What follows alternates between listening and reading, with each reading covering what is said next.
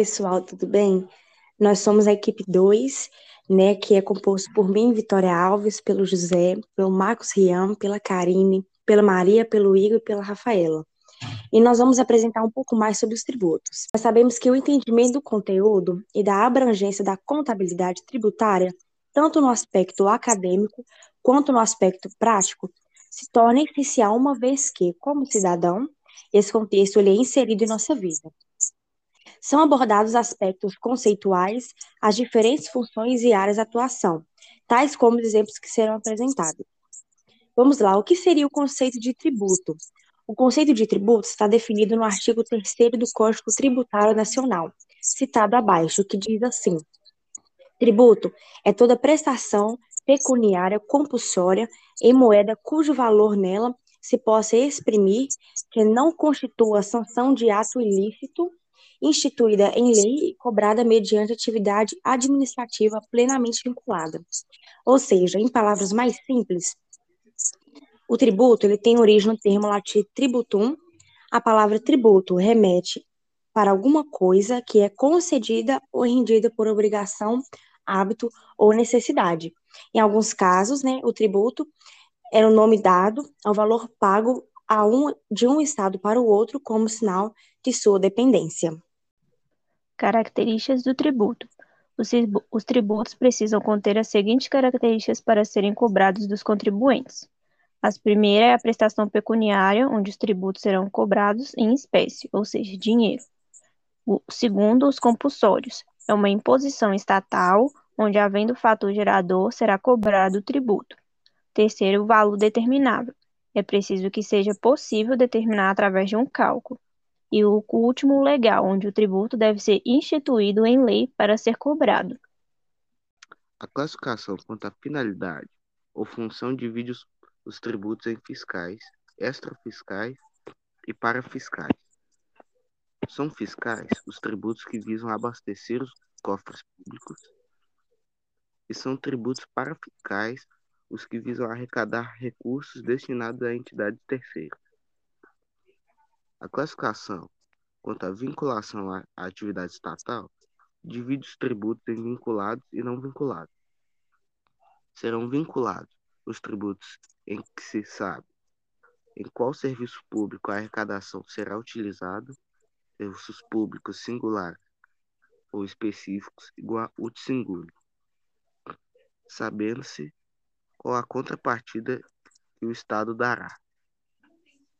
Já os tributos não vinculados são aqueles que não estão atrelados a uma contraprestação do dinheiro arrecadado, servindo apenas como fonte de financiamento das atividades gerais do Estado, serviços públicos gerais, barra universais, igual universo. Espécies de tributos. Impostos. O que é imposto? é um tributo obrigatório cobrado pelo governo e é um valor que você paga e contribui para custear as despesas administrativas do Estado. E quais são os impostos cobrados? Os impostos federais, é, que são impostos sobre importação, os impostos estaduais, que um exemplo é sobre a transmissão casuais mortais e doação, que incide sobre a herança, e os impostos municipais, um exemplo dele é o imposto sobre transmissões de bens intervivos. Já taxas, que o que são as taxas, né? É um tributo que tem como fator gerador o exercício regulamentar do poder de polícia ou a utilização efetiva e potencial de serviço público específico e divisível, e algumas taxas é a taxa de emissão de documentos, a taxa de licenciamento anual de veículo e a taxa do registro de comércio. E qual a diferença entre impostos e taxas? É, a taxa diferencia do imposto, pois quando se paga uma taxa, em contrapartida tem-se a prestação de serviço público e o valor dessa taxa. O preço da taxa vai variar é, de acordo com a natureza do serviço prestado ou do poder de polícia, sendo irrelevante a condição econômica do cidadão nesse caso. E o destino da sua arrecadação. O produto tem arrecadação e destino é, dele é o que fornece o serviço ou exerce o poder de polícia, a fim de suprir as despesas. Do que se trata a contribuição de melhoria?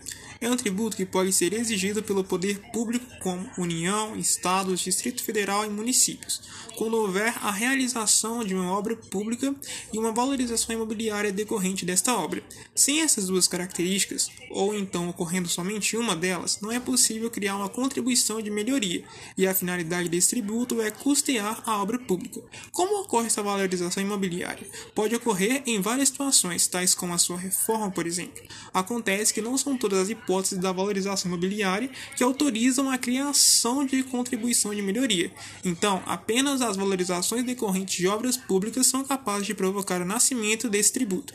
Mas qual o valor e existem limites? A contribuição de melhoria será paga pelo contribuinte de forma que sua parcela anual não exceda 3% do maior valor fiscal do seu imóvel atualizado à época da cobrança, e o atraso no pagamento das prestações fixadas no lançamento sujeitará o contribuinte à multa de mora de 12% ao ano.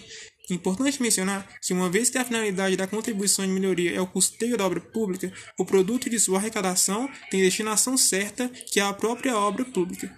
O que é empréstimo compulsório? Como seu próprio nome já nos informa, esse tributo nada mais é do que um empréstimo obrigatório forçado, ou seja, o cidadão será obrigado a emprestar dinheiro para o poder público, mas em contrapartida, a devolução deste valor é garantida pelo próprio governo. Quais casos autorizam a criação do empréstimo compulsório? Apenas em hipóteses excepcionais poderá ser criado o empréstimo compulsório, que é em caso de despesas extraordinárias para atender a calamidade pública vindo a decorrer de algum fenômeno da natureza, como maremotos, enchentes, ciclones, a guerra externa ou sua ameaça, como o conflito internacional armado, e no caso de investimento público de caráter urgente e de relevante interesse nacional. Não há muito o que ser dito, pois seria em caso de uma aplicação de importância para a nação brasileira, o que necessita de um capital que será arrecadado dentro de oito anos. E quando o empréstimo compulsório é restituído? Conforme diz a própria nomenclatura do tributo e também de acordo com o que está previsto na lei, os valores tomados devem ser devolvidos pelo governo. Portanto, está, esta devolução somente pode ser prevista na lei que estabeleceu o empréstimo compulsório, determinando o exato momento em que os valores devem ser restituídos e até mesmo a forma em que serão pagos. Agora que já entendemos a diferença entre imposto e taxa, já sabemos de onde vem a incidência desses impostos. Acompanhe os principais impostos obrigatórios que pagamos no Brasil. O conhecido imposto de renda, ele representa uma das principais fontes de receitas da União. Ele incide em percentual sobre a renda e tem a maior parte de sua arrecadação feita direta na fonte. Todo ano, contribuintes, pessoas físicas e pessoas jurídicas fazem a declaração do ajuste anual de imposto de renda, Nela são sintetizadas todas as obrigações financeiras para o governo por meio da Receita Federal. O IPI, Imposto sobre Produtos Industrializados. Ele se tornou popular, pois é slogan de ações de marketing no comércio. Quando há redução de sua incidência e, se, e consequente redução do preço de produtos. Ele incide no preço de eletrodomésticos, veículos e etc. O IOF, Imposto sobre Operações Financeiras. Ele é um dos grandes vilões das viagens internacionais, com compras no cartão de crédito, uma vez que está a 6,38% em 2019. Ele incide geralmente em operações de créditos e gambiais. Esses impostos, eles representam os três principais impostos que compõem o orçamento federal. ICMS, Imposto sobre Circulação de Mercadorias e Serviços. Ele representa a maior fonte de receita dos estados e compõe o valor de todo o produto e serviço consumido pela população. Outros exemplos de tributos são o IPVA, que é o imposto sobre a propriedade de veículos automotores, que deve ser pago anualmente pelo proprietário do veículo, é, o ISS, que é um tributo municipal calculado sobre a prestação de serviços. Então, ele incide sobre as empresas e os trabalhadores autônomos.